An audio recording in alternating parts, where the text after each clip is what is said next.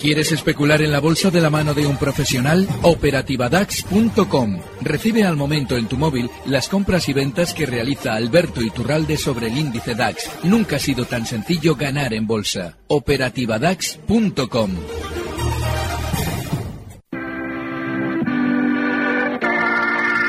91 533 1851. Las claves de la jornada, las oportunidades de inversión, las mejores recomendaciones, valores para compra, para venta, la pizarra, IBEX 35, DAX Setra, SP 500. No dude en llamarnos 91 533 1851. Consultorio de bolsa en cierre de mercados. Y muchas preguntas que nos están haciendo los oyentes van a responderlas en, la, en el día de hoy en el consultorio de bolsa. Están con nosotros este martes Marc Rives desde Black Bear. Estás en Barcelona. Muy buenas tardes, Marc. Hola, muy buenas tardes. Alberto Iturralde, Días de Bolsa. ¿Por dónde paras? Buenas tardes. Por Madrid, por Madrid. Muy buenas tardes. Lo que pasa es que no puedo ir a veros, pero estoy en Madrid. Nada, te sentimos cerca. A los dos. Oye, vaya jornada, montañas rusas. Eh, se ha desinflado un poquito la cosa en la renta variable americana. En rojo tenemos Dow Jones, penalizado con descenso del 0,20%. SP500 prácticamente en tabla, 2.640. Cualquiera pone la mano en el fuego a ver cómo va a terminar la jornada, Sobre todo después de lo visto ayer, ¿no? Sí, a, a, veces la perspectiva se ve diferente cuando ves el mercado también desde el corto plazo, ¿no? Porque ayer al final lo que vimos fue un ataque en soportes en Wall Street y era lógico ver una vuelta. Entonces es difícil que ese soporte se pierda a la primera. Es más, si lo llega a hacer, me temo que la volatilidad hubiese sido importante. Lo que me extraña, francamente, es que después de lo de ayer el rebote se quede en lo que estamos viendo ahora, porque por ejemplo, el SP500 por encima de 2.700 y el Nasdaq 100 mm. por encima de 6.850 alimentaría a que podamos tener un lógico rebote, pero no hay fuerza ni para eso, o sea que y yo creo que la debilidad sigue estando ahí y es muy peligroso, porque si pierden mínimos de octubre de este año, me temo que podemos ver una sacudida fuerte en Wall Street. ¿eh? Mm. yo creo que es para tenerlo en consideración y no dejarnos llevar por un día de subidas. Mm. Eh, la debilidad está ahí y no va a cambiar de un día para el otro. Alberto, ¿no hay fuerza, tampoco interés? Es muy, estoy muy de acuerdo con lo que comentaba ahora mismo Mark y sobre todo eh, hay que, yo creo que hay que añadir la figura gráfica que están realizando en Estados Unidos. Es terrible porque después de un lateral durante, bueno, estamos hablando de prácticamente un mes, han estado ahí un poquito más laterales, la ruptura de la baja se ha producido muy rápida sobre todo desde los máximos del lateral, y eso es normalmente síntoma de continuidad en las caídas. Mm.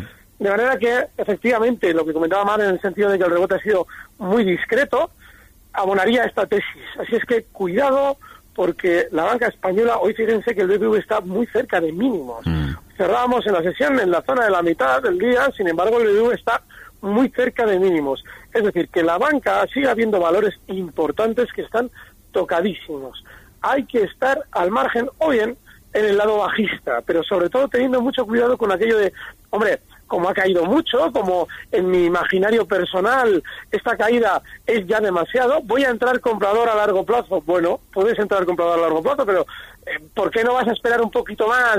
No vaya a ser que se formen nuevos mínimos mucho más abajo. Mm. De hecho, tenemos muchas consultas en WhatsApp en el 609224716 sobre bancos. Vamos a ir dándoles salida poco a poco antes de meternos de lleno con, entidades financieras. Marc nos pregunta un oyente, eh, ¿cómo ves? Ecentis y Vértice 360. Bueno, Vértice es un valor eh, bueno, es, es difícil emitir una valoración que tenga algún tipo de lógica, ¿no? Por lo tanto, creo que en estos casos la mejor recomendación es evitar este tipo de valores y centrarse en valores que sea un poco más pragmático el poder hacer un análisis. Y referente a Centis, vamos a ver, eh, no busquemos fuerza donde no la hay, ¿no? que es un mercado bajista. Nosotros tenemos una pequeña inversión en Ecentis por muchos factores. Uno es eh, la integración con Ericsson, eso le daba un mejor tono a la cuenta de resultados y luego El segundo punto a favor era la refinanciación. Una empresa que gana 18 millones de vida, pero que luego se gasta 20 en intereses, pues pierde dinero. ¿Por, ¿por qué? Pues por los costes de interés.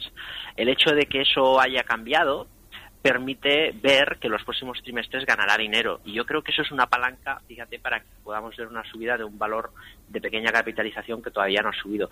¿Cuándo pasará? Veremos. Todo va a depender del mercado. Por lo tanto, visión de largo plazo sobre esa compañía tiene sentido, pero nosotros al final tenemos, creo, un 2% de nuestro capital. Quiero decir, las cosas siempre que hay que hacerlas en su justa medida y aunque hay activos que tenemos en cartera, pues ahora mismo nosotros tenemos, fíjate, un 20% directo en bolsa descontando algo que eso obviamente no lo vamos a vender, pero solamente un 20, lo demás en posiciones cortas y liquidez que hemos ido rehaciendo los últimos meses. O sea que sí en Decentis, pero eso no significa que nos lancemos alocadamente tras él.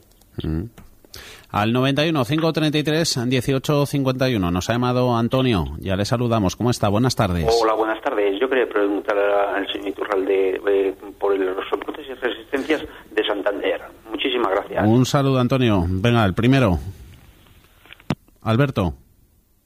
Aquí estoy. Santander.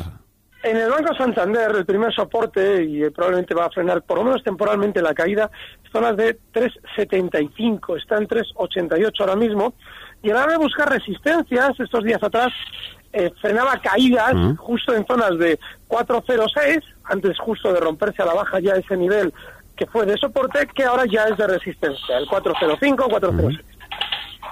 Eh, Elisa, al hilo de Santander, nos pregunta Alberto si lo podemos ver cerca de 3 euros como hace unos años. Mm, a ver, mm, poder puedes verlo. Otra cosa es que tú te vas a actuar en consecuencia. Estamos hablando de una caída eh, muy grande, con lo cual yo en principio no especularía con ese planteamiento.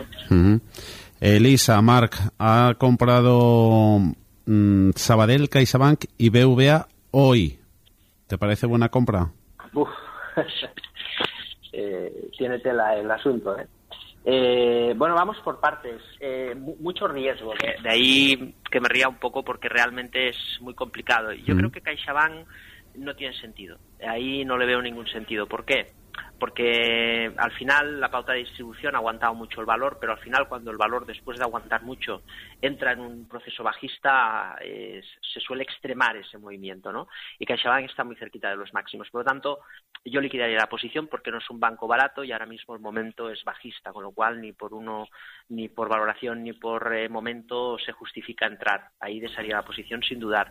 Respecto a los otros bancos, pues volvemos a lo mismo. Es decir, antes Alberto decía eh, cuidado, ¿no? Porque nunca sabes lo que puede pasar y, lo cierto es que la tendencia es bajista muy cerca de los mínimos, se pueden perforar esos mínimos. No sabemos si Santander llegará a 3 o a tres y medio o no llegará, ¿no? Pero eh, la realidad es que está cayendo. Entonces, quizás puede sentirse, puede tener sentido a muy largo plazo una muy pequeña posición para ir incrementándola a medida que el precio vaya girando. Pero como normalmente un pequeño inversor no tiene los recursos que podemos tener nosotros en la gestión de fondos, pues lo mejor es esperar el cambio de tendencia, ¿no? Eh, yo creo que sí puede haber un momento en el que giren los bancos, porque hay muchas, eh, muchas cosas buenas que se han hecho en la banca, pero si nos aferramos al técnico, CaixaBank desde luego que lo liquide y los otros bancos en la medida de lo posible también. Yo creo que ahora mismo la volatilidad se puede extender sobre la banca si el mercado no rebota. Puede tener un poco de paciencia, ¿vale? Pero en CaixaBank sí liquidaría, pero sin dudarlo. Notas de voz que nos dejan los oyentes. Soy Antonio de Barcelona. Eh, me gustaría que me analizara el analista Fluidra y Banco Santander y cuál le gusta más. Eh, y que me dieran soporte y resistencias. Muchas gracias. Saludos. Visto ya Santander, Alberto, ¿qué te parece Fluidra? Podría estar haciendo un techo, podría. Digo porque es un valor que ha tenido un eh, movimiento alcista terrible durante los últimos años, pero en, en, este último tramo, en la subida, estamos hablando de que ha llegado a subir desde 3 euros hasta 14 en muy poco tiempo. Pero ya a partir de la zona 11, desde 11 hasta 14, que son los máximos, tiene una gran volatilidad, tiene un cierto nerviosismo. Y en principio, si alguien quiere intentar una aventura, porque no sería otra cosa más que una aventura, en Fluidra, la zona 10 tiene que ser un stop. Fluidra está en 10,62 al cierre de hoy. Y bueno, pues esa zona te puede servir. Sin embargo, hombre, eh, si tú no vas a aplicar un stop en este valor de una manera férrea, cuidado, porque la misma velocidad que tuvo de subida puede tener la de caída, con lo cual mm, no lo sé. Yo desde luego no estaría en Fluidra. Más consultas. Eh, vamos con las eh, telecomunicaciones. Nos pregunta Federico que tiene Euskaltel, también tiene Amadeus, esa se la dejamos después a Alberto, pero sobre Euskaltel e hilamos también a esa cuestión que nos pregunta Federico sobre la operadora vasca de telecomunicaciones más móvil. Eh, pregunta también José María en WhatsApp si es buen momento para entrar en largo en esta compañía, por cierto, que hoy ya al cierre de la bolsa ha dicho cuándo va a entrar en vigor el, el último split que hizo, el de 5 a 1. Más móvil y Euskaltel, ¿qué te parecen, Marc? A ver, la una está barata y la otra está muy cara. ¿eh? El caso de Euskaltel está barata eh, técnicamente está además eh, inusualmente fuerte, está aguantando bastante bien. Tenemos velas con cierta alegría, ¿no? Desde los mínimos marcados en octubre, pero quizás necesitamos algo más. Mm. Si el mercado estuviera alegre, probablemente animaría a entrar, ¿eh? porque por la valoración y esa figura que puede ser de vuelta a más largo plazo que está marcando desde el 2018. Pero tal y como está el mercado, también hay una resistencia en, las, en la zona del 775 por ahí está saliendo papel, eh, no con mucha agresividad, pero al fin y al cabo pues está ahí. Yo creo que sería más exigente no por el valor, sino por las circunstancias que hay detrás del mercado ahora mismo. Si bien es cierto que es un valor que lo podemos tener en el radar y si nos demuestra un poco más de alegría en los próximos días y que esto que se presupone en estas últimas semanas va cogiendo eh, bueno, pues un poco más de continuación, probablemente sí entraría quizás por encima del 8.15 que haga nuevos máximos y que el mercado tenga intención de rebote. Pero en más móvil no, no es una acción que podamos pensar en largos, es un activo eh, extremadamente sobrevalorado. La subida de 2.22 a 130, pues ahí tenemos un poco la justificación, no creo que se justifique en, en el incremento de la empresa y que ahora mismo está además haciendo una zona de distribución con una sacudida de papel en las últimas semanas por repetido que demuestra que se está aquí sacando todo lo que se puede. O sea que es un valor muy peligroso y sin lugar a dudas no estaría en, más móvil. Volviendo al IBEX 35, Amadeus, nos preguntaba Federico sobre la central de reservas de viajes. Alberto, ¿ha dejado atrás excesos bajistas recientes o no? No, no los ha dejado atrás y es más, tiene toda la pinta de continuar con su caída. Recuerden de dónde viene este valor. Este valor viene de haber subido durante 10 años sin cuartel. Mm. Eh, recuerdo que, bueno, fíjense, desde la zona 10 en el año 2010 hasta, bueno, en 10 años no, en 8 años, hasta 80 euros. Y en 80 euros entran en el Eurostox 50. En muchas ocasiones yo suelo explicar el peligro que tiene las entradas en grandes índices por aquello de que los fondos tienen que replicar ese índice y tienen que comprar de manera masiva títulos de... Eh, es este el peligro de cuando se compra más por condición que por convicción.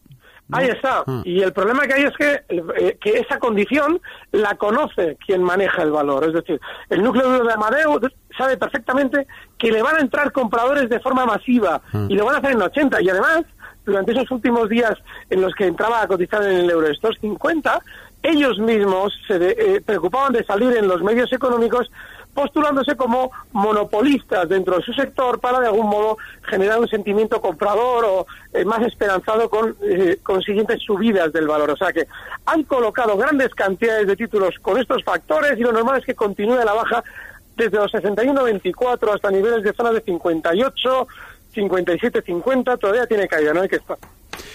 Hacemos una pausita, volvemos enseguida con la ración diaria de día. Hoy vuelve a estar en descuento la cadena de supermercados y con posiciones sobre el Nasdaq 100 americano. Van a responder, van a seguir haciéndolo Mar Ribes y Alberto Iturralde. Volvemos ahora.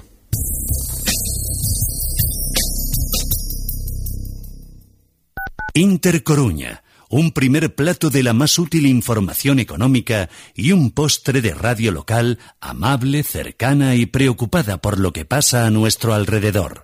La magia de la Navidad inunda el centro comercial Los Rosales. Disfruta con nosotros de un montón de planes en familia, espectáculos, animación infantil, talleres de cocina, visita de Papá Noel y los Reyes Magos y magia, mucha magia. Centro Comercial Los Rosales. Somos familia, somos tu centro. No te pierdas nuestros programas. En www.intercoruna.es Nos puedes sintonizar en directo y escuchar lo más interesante de nuestra programación cuando te apetezca. www.intercoruna.es. Bienvenido. Hola, este es el casting de Codere Talent. ¿Cuál es tu idea? Que nuestros jugadores puedan cobrar en efectivo y al momento en nuestros locales o por Halcash. Gracias por este momento. Y ahora creo que hablo en nombre de todos cuando digo, te esperamos en la siguiente fase. En Codere pagamos en efectivo y al instante. Codere, acepta el reto. Mayores de 18, juega con responsabilidad. Queremos conocer tu opinión. Nos la puedes hacer llegar al mail redacción arroba o al WhatsApp 618-990698. Tienes mucho que contarnos. ¿Te altera buscar un regalo o un detalle para una celebración? ¿Te preocupa no acertar? Ven a lo seguro. Ven a Ubico das Fadas. Regalos y detalles originales para cumpleaños, bautizos, comuniones, bodas, despedidas de soltera y cualquier evento al que asistas, acércate a Ubico das Fadas. Solo te diremos una cosa, como el deportivo. Volverás. Estamos en la zona exterior del mercado de Monte Alto. Búscanos en Facebook o en el teléfono 622 522 526. Intercoruña. Si nos está escuchando, es porque tiene el dial de su receptor en el 87.7 de la frecuencia modulada.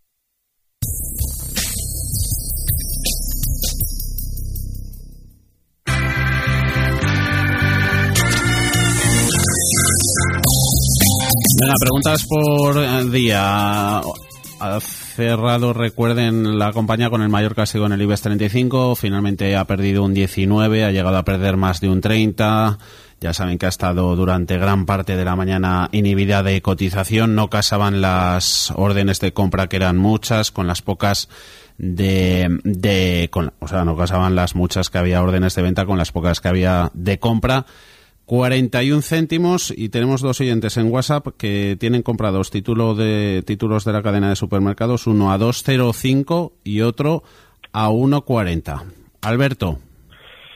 Mm, tanto Mar como yo hemos explicado durante los últimos dos meses qué es lo que se cocía probablemente detrás de todo el movimiento de día. Yo, personalmente, he insistido en el engaño absoluto que se ha ido eh, pertrechando en cuanto a posibilidades de OPA, en cuanto a la entrada de un tal Friedman, que al fin y al cabo no tenía un 29. Friedman a día de hoy, estando Goldman Sachs por ahí merodeando, tiene el total del 50% mínimo. Otra cosa es que lo controla de manera indirecta. Y al final, cada vez que escuchamos el rumor de OPA, te está dando el pistoletazo de salida del valor. Hace semana y media volvía de nuevo a citar la palabra OPA en sus declaraciones y yo avisaba que cada vez que lo hacía desplomaba el precio. Bueno, pues ahí lo tienen, si es que no hay más. Eh, eh, no sé cuántas veces hemos podido avisar del peligro que hay en día. En el mercado no se devuelve el dinero. Y lo que sí viene bien para siguientes ocasiones es aprender lo que ha sucedido en día para que se hagan ustedes eh, una idea clara de que normalmente en el mercado hay un pillo que se intenta quedar con el dinero de los demás. El mejor ejemplo ha sido el de día. Jesús, buenas tardes. Era para preguntar al señor Marribes cómo vería la entrada en Talgo alrededor de los 5 euros ah, para tenerla a largo plazo y si me podía decir también stocks y resistencias. Un saludo, Jesús. Gracias. Talgo, en Twitter te veo muy activo al respecto, Marc. Se nota que tenemos Sí. cierto entusiasmo, ¿no? Hay contratos a la vista, además. Eh, Bueno, la verdad es que hoy, por ejemplo, a todo lo que hemos explicado Sí. estas semanas, pues ha salido Fomento que va a licitar Sí. tres- 3.000 millones en cascada en los próximos tres meses. Eso se junta al todo lo bueno que había, porque el tren nuevo de Talgo ha ganado un contrato ahora en Letonia, que es el Cercanías. Talgo siempre ha hecho larga velocidad y ahora pues empezará a licitar en un cercanías es como tener el iPhone y el iPad, ¿no? Ya no dependes de un producto, sino que tienes varios. Y, y ostras, 3.000 millones es mucho. Entonces, seguramente algo va a caer. Yo creo que incluso el Estado va a querer diversificar, ¿no? Entre los fabricantes, solo que tocaran 500 millones, por Ujú. los 225 de Letonia, nos parece que es un caudal de noticias muy positivas a todo lo que ya hay, que me parece que es muy razonable estar en talgo.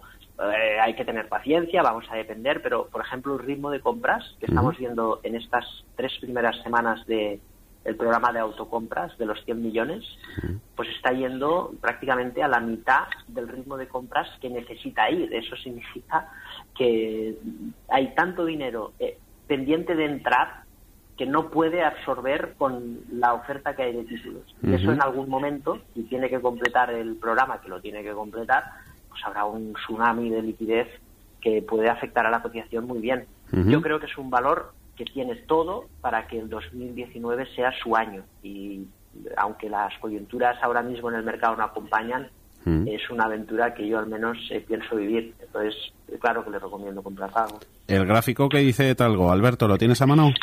Soporte resistencias que quería Jesús. entendiendo que el criterio que utiliza Mark y el que yo por lo menos veo en el gráfico son totalmente distintos, es decir, yo no conozco qué hay detrás de la compañía, pero a mí no me gusta por una razón muy sencilla. Un valor que cotiza por debajo de su salida a bolsa y Talgo lo hace sobradamente. Estamos hablando de que salió a cotizar en zonas de 9, 10 y ahora cotiza en 4,98. Yo desde luego creo que hay que dejarlo que supere esa zona 9-10. Pero claro, es lo que hay. Hasta los 9-10, si se tienen que ver algún día, lógicamente Mark duplica y yo me alegraré por él. Pero mi, mi manera de analizar a mí me obliga a estar fuera de este valor. Joaquín, muy buenas tardes. Buenas tardes, Fernando. Enhorabuena, que estoy de nuevo. ¿Cómo está? Pues es una pregunta, mm, digamos, de, actualidad, porque yo quería preguntar a Mar Rives si se conoce a qué hora, si, si bueno, una palabra, si Inditex presenta los resultados antes de la apertura de mercado o después. Y segundo, como hay una resistencia fuertísima en Inditex a 27, si superara esa barrera del 27 o la apertura durante la sesión, eh, con un stop en ese eh, punto o por debajo, eh, entraría en, el valor con una visión de alcanzar la cercanía de los 30. Escucho por la radio y enhorabuena por el programa. Un saludo, Joaquín. Marc, a ver, a esperar las cuentas mañana de la textil. ¿Es en, la preapertura? Sí, antes, antes de la apertura del mercado, sí. Sí, con Voy lo a confirmarlo ahora, sí, pero creo que sí. Sí, lo cual tiene la ventaja ahí. Yo le veo, le veo demasiada debilidad. Quizás, quizás es cierto que el comportamiento negativo de hoy hasta huele bien. Es como, pero no lo sé. Eh, en el fondo sí que vemos un intento de giro, pero vemos mucha dificultad. El, el valor supera el máximo anterior de 27-22. Eh, pero también es cierto que la vela precedente es muy peligrosa no, nos genera mucho entusiasmo, la verdad. Es cierto que el objetivo es razonable, pensar que pueda subir ahí, si es que el mercado va a rebotar, pero estamos viendo la vuelta ahora en Wall Street, mucha debilidad. Yo no me lanzaría porque puede ser que sean buenos resultados, que abran con un hueco, pero luego igual se desinfla. Veo demasiada debilidad y no sé, igual qué opina Alberto al respecto, pero yo creo que lo mejor en el caso de Inditex, eh, aunque sean buenos, estaría al margen. Y esos eh, que decía Joaquín, los tengo apuntados los 27 a tener en cuenta.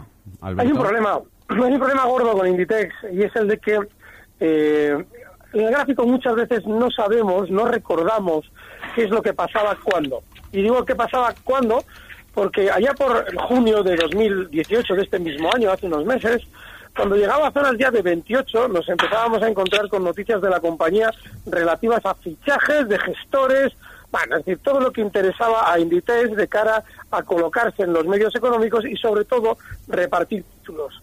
Durante estos días ya cuando ha llegado a zonas de 28 yo comentaba, digo, bueno, hay que tener ya un especial cuidado y eso no significa que no pueda, porque ni siquiera ha llegado a 28, que no pueda tener otro nuevo rebote. El cierre al que ha hecho referencia Mark es, es muy, muy feo. Realmente mm. tiene toda la razón. Un cierre en mínimos y, y, bueno, con una vela diaria además también con cierta amplitud, es para no estar dentro. Pero aunque rebotase, porque desde luego que durante las últimas semanas no ha habido una especial, bueno, tampoco ha habido una especial promoción de Inditex, con lo cual no les tiene que extrañar que quiera Inditex compensar la caída de los bancos más, es decir, quiera rebotar algo más para poder compensar esa caída, no es para entrar. Y yo desde luego si estuviera a 26 o al precio que fuera, ya me plantearía salidas.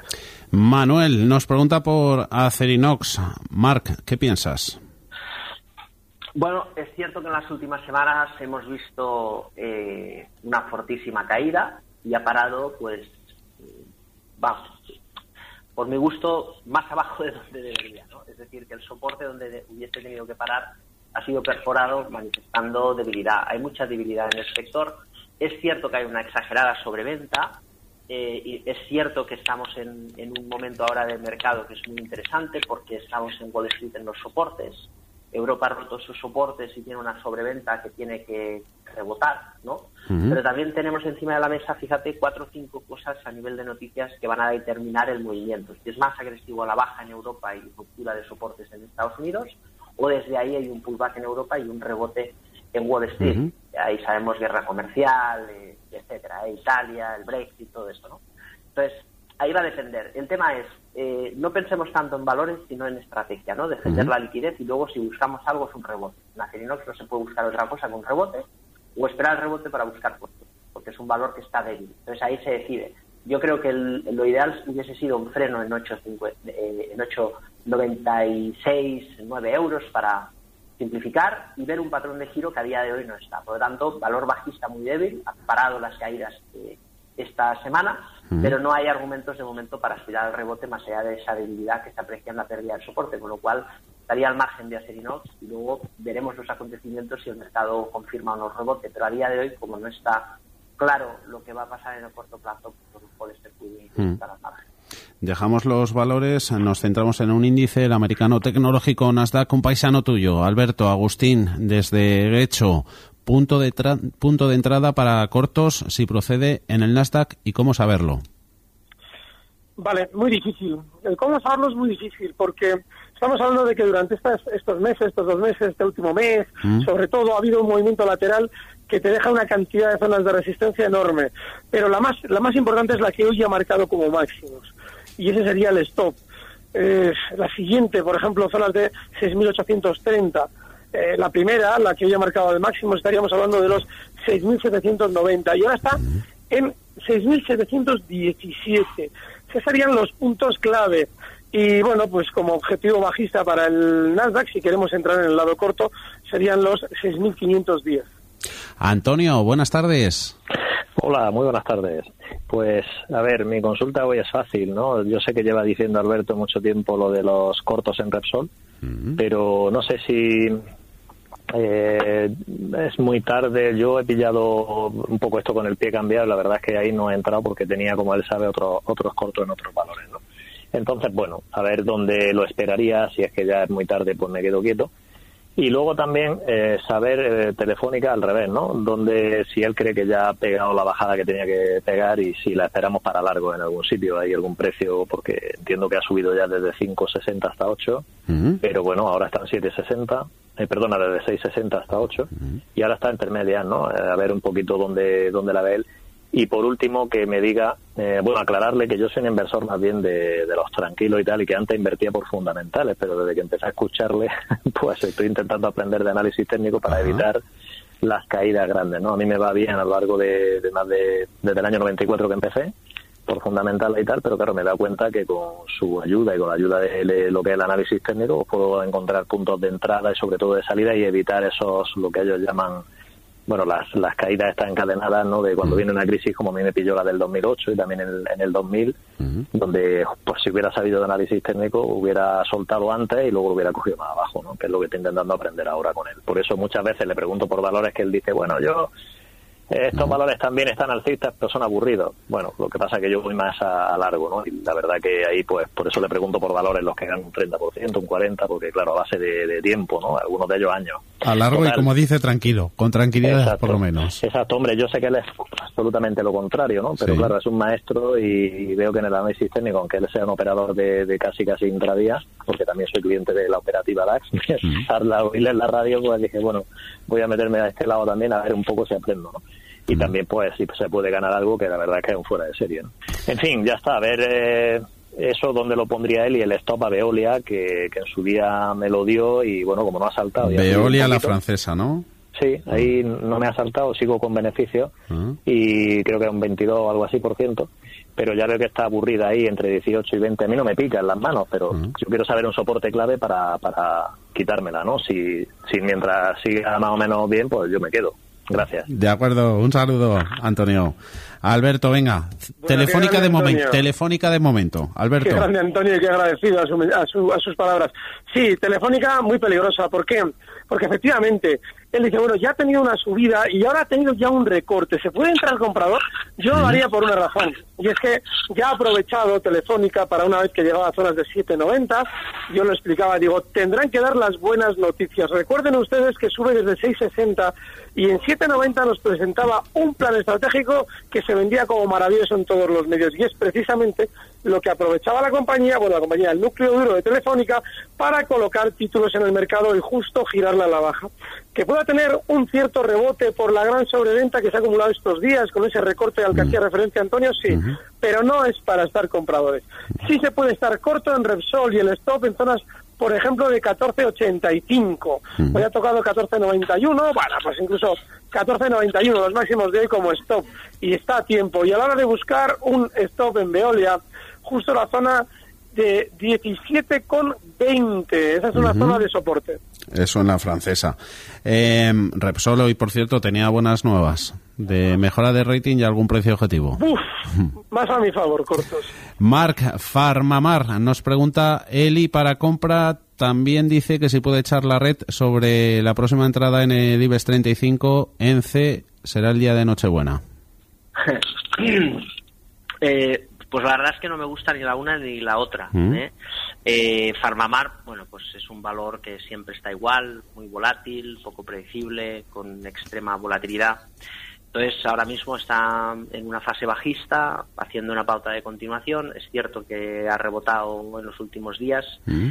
y que de 1 a 1,28, pues porcentualmente parece mucho, pero es el patrón que está haciendo ahí como mínimo tiene que superar el 1.41 para cambiar el escenario bajista. Eh, yo estaría al margen. Y el tema de ENCE, pues un poco lo que comentaba Alberto antes respecto a Amadeus, ¿no?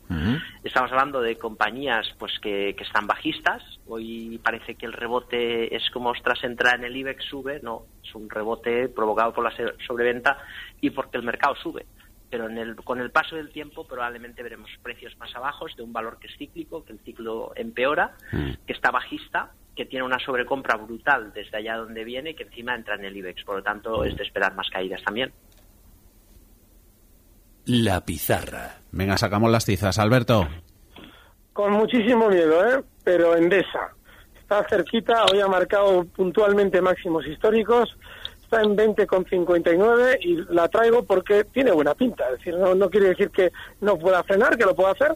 Con objetivo alcista en 21,05, es decir, una operación muy rápida, no mucho más. Y con el objetivo justo, perdón, y el stop justo en niveles de 20,50. En Vite, con mucho miedo en Endesa, en la utility, ¿tú, Mark? ¿Por dónde van los tiros? Sí, como también el miedo está ahí. Ah. Eh, el oro. Yo creo que el oro está marcando una pauta alcista que podría acelerarse y sobre todo con esas dudas que tenemos, la volatilidad y demás, parece que por fin hay un poco de alegría.